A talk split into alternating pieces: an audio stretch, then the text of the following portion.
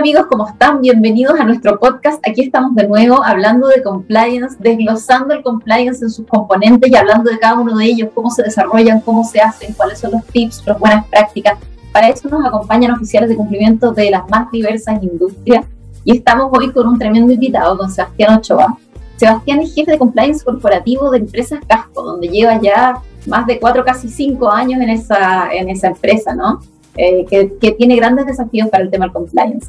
Y lo que nos convoca el día de hoy es hablar de los procesos de due diligence. ¿Cómo hacemos el proceso de debido conocimiento, de debida diligencia de nuestros clientes, proveedores o terceros con los que nos relacionamos? ¿Y de qué forma este proceso eh, es clave para nuestros modelos de cumplimiento y nuestras prevenciones de riesgo? ¿no? Así que muy bienvenido, Sebastián, un gusto tenerte por acá. Hola, Daniela. Eh, el gusto mío poder ser convocado a este tipo de, instancias que nos ayudan a compartir conocimiento junto con otras compañías y entre todos hacer un ecosistema que, nos ayude a contribuir al, compliance en términos generales. Tal cual. Vamos directo al grano. Eh, cuando hablamos de due diligence, ¿de qué estamos hablando? El due diligence, bueno, para nosotros es básicamente un proceso de análisis que tiene como finalidad poder tener un conocimiento mayor del tercero con quien vamos a involucrarnos a trabajar comercialmente, sea un cliente, sea un proveedor, un contratista cualquier tercero en general. Para eso, para esos efectos, eh, el due es clave en virtud de eh, evitar riesgos respecto a, que nos puedan manchar, más que manchar, nos puedan eh, afectar a la organización en materia reputacional principalmente. Eso, eso como en términos, en términos, en términos holísticos. Ahora, es importante tener en cuenta que es diferente eh, la prestación de servicio de un proveedor, de un contratista, eh, y en virtud de aquello es el foco que se le da. Por ejemplo, no es lo mismo revisar, no sé, una asesoría que a una empresa que nos presta servicios transitorios, porque los focos quizás claro. en virtud, no sé, de los derechos humanos, etcétera, depende del riesgo, depende del riesgo de la contraparte en la cual queremos, queremos analizar. Eso es clave, ¿no? Entender que según el riesgo de la operación es también la profundidad, la naturaleza, el tipo de, de que vamos a hacer y también cómo se enmarca el due diligence en el sentido del peso que le da la organización a eso, o sea, qué se hace con el resultado de ese levantamiento, ¿no? Ok, recabamos información de un, de un proveedor, por ejemplo, o de un potencial cliente, eh, y luego qué, eso queda en el cajón o a dónde va, qué se hace con esa información, ¿no? Yo creo que para implementar el tema hay varios puntos que son como clave. Primero, es como a nadie le sobran los recursos, tanto tecnológicos como humanos, por lo tanto yo creo que hacer una estimación del, del, N al cual tú vas a revisar es re importante. Entonces, para esos efectos quizás las empresas que están recién comenzando podrían establecer ciertas estrategias, como por ejemplo, no sé, términos de materialidad, a partir de cierto monto tú revisas los servicios, áreas clave, eh, procesos críticos o, servicios que son estratégicos, etcétera. Entonces, como, primer punto de partida, establecer como el N al cual tú puedes estimar, poder revisar, porque lo que no podemos caer es tener deficiencia operacional, o sea, no podemos eh, eh, tratar de implementar algo que no vamos a ser capaces de poder eh, resolverlo o, analizarlo en su minuto. Eso es como como primer, como primer punto. Y dentro del, del proceso de due diligence, eh, yo creo que es clave poder sistematizar el flujo de información. Y no, y, no me refiero a ponerlo dentro de un sistema, sino que estén claras las expectativas respecto a cuál es con la información mínima que yo voy a revisar, cuáles son los SLA, con quién me voy a vincular, cuál es el entregable claro, etcétera. Como que todo el proceso sea lo más limpio posible y aterrizar todas las expectativas de todos los del área involucrada en este caso.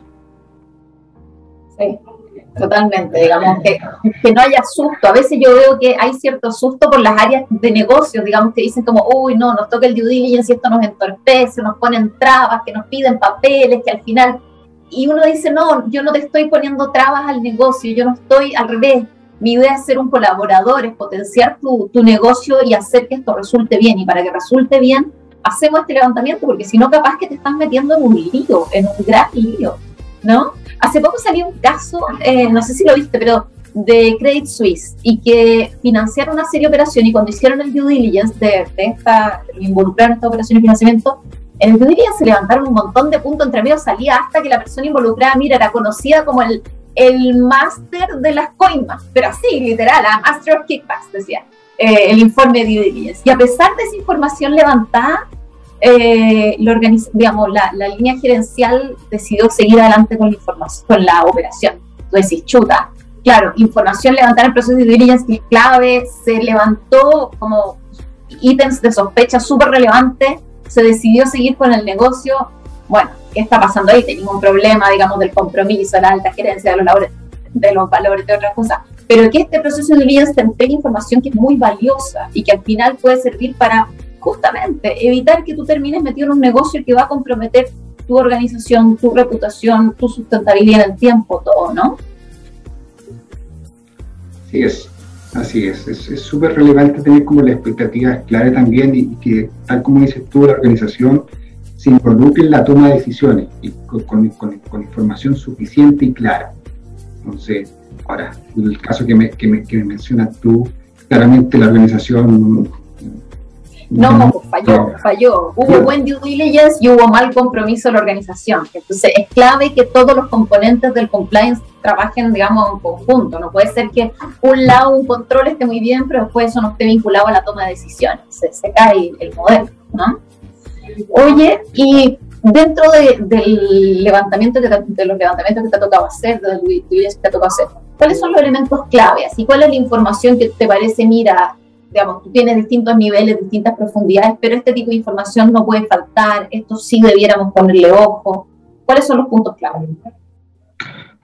como, como, entrada en la información, yo creo que eh, simplificar el proceso es, clave en virtud de la naturaleza de las áreas en las cuales te están pidiendo información. Por lo tanto, no es lo mismo hacer un due diligence de un proceso de, de licitación que hacerlo por otra, otra modalidad como de compra o servicio o contratista. Entonces, para ese efecto nosotros tenemos implementado distintos tipos de formularios que son aterrizados a la realidad de cada uno. Entonces, eso le hace, le hace bien al negocio particularmente. Entonces, una vez hecho ese formulario, nos llega a nosotros, hacemos, hacemos el análisis.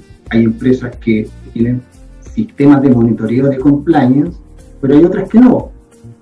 Y para esos efectos quizás esto es lo rico del compliance, que tú puedes empezar a vincular con otros temas en la cual el sistema se te hace un poco más robusto. Como por ejemplo, las empresas que puedan tener declaración de interés y participación de sociedades, que sea un input de información al cual tú tienes que analizar. O en el caso que te reporten eh, la relación con la autoridad y los funcionarios públicos, también. Y si, y aún más, si que esto se puede vincular hasta si es que administra los canales de denuncia también. Entonces, va generando sinergia entre todos los temas para que el análisis sea lo más robusto posible. Eso es clave. La otra vez me tocó una organización que hacían, me dijo, no, si nosotros hacemos declaraciones de conflicto de interés para todos, tenemos pero más de mil trabajadores y todos firman su conflicto de interés anualmente. Ah, fantástico. ¿Y qué haces con esa declaración después? Bueno, la dejo archivada. Ya. Y cuando tienes una contratación, haces tu cruce, eh, no, Ah, bueno, entonces, ¿para qué, digamos? O sea, tienen que cruzarse los elementos, las distintas etapas, si no, ¿cómo? ¿no? Es muy, es muy divertido, claro, hacer todo un levantamiento para que quede en un cajón. Bueno, es que entonces, ¿para qué, digamos? Obviamente tiene que estar cruzado con las distintas, las distintas etapas de tu proceso. Oye, ¿cuáles han sido para ti las dificultades más grandes en estos, en estos procesos de due Sí, Quizás antes, antes de eso, yo creo que también es importante eh, la salida que nosotros, o el entregable que nosotros realizamos. Ahí eh, también, desde la humildad, eh, recomendamos que no, no ser cortapalo o corta negocio, sino que establecer, por lo menos lo que, lo que hacemos, lo venimos haciendo nosotros, establecer niveles de riesgo. Entonces, para, para determinados niveles de riesgo, toman los canales o los flujos de información que son la creación del, del proveedor, servicio, pero quizás para otros niveles de riesgo, quizás, no sé, el responsable toma la decisión y en el caso que, que, que, sean otros, quizás mayores, el comité también está involucrado. Entonces, eh, que todos tomemos una decisión convenida y consciente eh, respecto a, con quién vamos a trabajar. Eso es como es lo importante al final del día. Oye, todas las razones son clave. Definirse ciertas líneas, decir, bueno, hasta aquí estamos bien, pasado esto, y eso de los niveles de aprobación también, digamos, da, va dándole cierto orden a esa gestión de riesgos para que la decisión no dependa solo de uno o no quede sujeto a una cuestión media arbitraria de, eh, no, pero está bien, no es para tanto, sino que la verdad tengamos criterios preestablecidos y tengamos comités o eh, canales de decisión que sean muy claros en ese sentido, toda la razón. Ahora, los desafíos y las dificultades, claro, pues, quizás es perjuicio, pero quizás generar la, la, cultura de que esto no es un mero trámite, de que hay análisis, que se requiere tiempo, ojalá ser lo más ágil posible, pero se somete a, a un análisis y la cual tiene que ciertas validaciones. Eso es esencial. Lo otro es que, que sea oportuno esto debe ser, tiene que tener carácter de preventivo, porque si ya, ya están trabajando con ella y después pasa por, por, el due no tiene mucho, mucha relevancia. Entonces, eh, poner los incentivos para que esto sea suficientemente preventivo. Totalmente. Perdona. Sí. Disculpa. ¿Podemos retomar ahí sí, problema? Sí, está bien, después editamos. Oye, perdona, entonces que eh, me decía que el carácter preventivo de esto y me parece que, es clave, digamos, o sea, justamente estamos haciendo una evaluación que tiene que ser previa. Hay ciertos casos en que tú decís, bueno, son operaciones de bajo riesgo, requieren de una urgencia, qué sé yo, y a veces uno toma, bueno, ok, estos elementos clave previo y podemos avanzar una etapa y vamos avanzando, ¿no? Eso muchas veces se da con ciertas eh, cuestiones más urgentes, pero la verdad que si nos pasamos del tema preventivo a hacer al final, cuando ya está todo, toda la operación hecha, bueno, no, no va a tener mucho sentido, ¿no? Exactamente.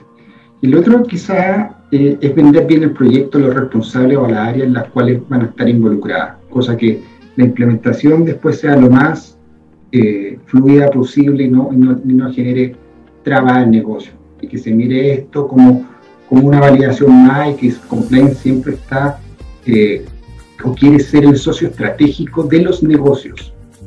Tal cual. Sí, eso, eso es clave en el, en el rol del compliance officer. Soy un amigo, no vengo a entorpecer tu camino, digamos, vengo a, allanarte, a que esto resulte bien. Sebastián, ha sido muy bueno lo que hemos conversado y para ir cerrando te quiero pedir los datos, los tips, las recomendaciones. Parece compliance officer que está empezando el camino, alguno que dice, mira, nunca me ha tocado hacer un due diligence, pero ahora viene una operación importante y lo vamos a hacer, estamos implementando recién nuestro modelo. ¿Cuál es tu, tu recomendación, tu tip, el dato de Sebastián? Yo creo que establecer alianzas con, con áreas clave, por ser, no sé, eh, las áreas que las cuales crean proveedores, crean clientes, este, ser socio o tener esa alianza con ellos, cosa que no, que no creen nada sin que hayan pasado por, por, el compliance, porque al principio eh, todos tienen como un sentido perverso de tratar de paseárselo ciertos controles. El, ah, y los dolores de cabeza. Y los, esos dolores de cabeza y poner esos incentivos en, en distintas áreas son fundamentales son fundamentales. Eh, como esto, también quizás incorporarlo y comunicarlo, no sé, incorporarlo al procedimiento de creación de clientes, cosas que sea algo recurrente en la cual todos tengan el conocimiento de que tienen que pasar por compliance para, para, para efectos de la revisión y comunicarlo. Y las capacitaciones, toda la gente nueva, las inducciones, eh, volver a, a a informar respecto a estos temas y es como repetición genera lesión, entonces siempre está ahí machacar y machacar y machacar hasta que entre la ficha. Sí. No quería decir eso, pero eso es, machacar. Estamos con honestidad aquí entre amigos, podemos hablar en confianza, no hay problema. Pero sí es así, sí hay que la verdad que el tema de la capacitación en el compliance es permanente y uno sabe que hay veces incluso que uno cita una capacitación y al otro lado están, hoy de nuevo, Sí, pero la verdad que estamos haciéndolo porque efectivamente es fundamental reforzar estos procesos. Lo vemos desde distintos puntos de vista y vamos renovando, porque mira, ahora estamos haciendo un nuevo tipo de, tarea o porque hay un nuevo riesgo, porque cambió un proceso en la empresa. Y todo eso implica, bueno, reforcemos cuáles son nuestros objetivos, cuáles son nuestros procedimientos y vamos construyendo esa cultura de cumplimiento que es al final lo que está siempre en nuestra, en nuestra competencia, ¿no? Eso es lo que queremos tener, la cultura de cumplimiento. Exactamente. Oye, Sebastián, ha sido un gusto hablar contigo, te agradezco mucho que te hayas sumado. Me despido de los que nos están escuchando, agradeciéndoles acompañarnos en este podcast y nos, oiremos, nos seguiremos viendo en la próxima. Muchas gracias, Daniela. Gracias a todos. Que estén bien.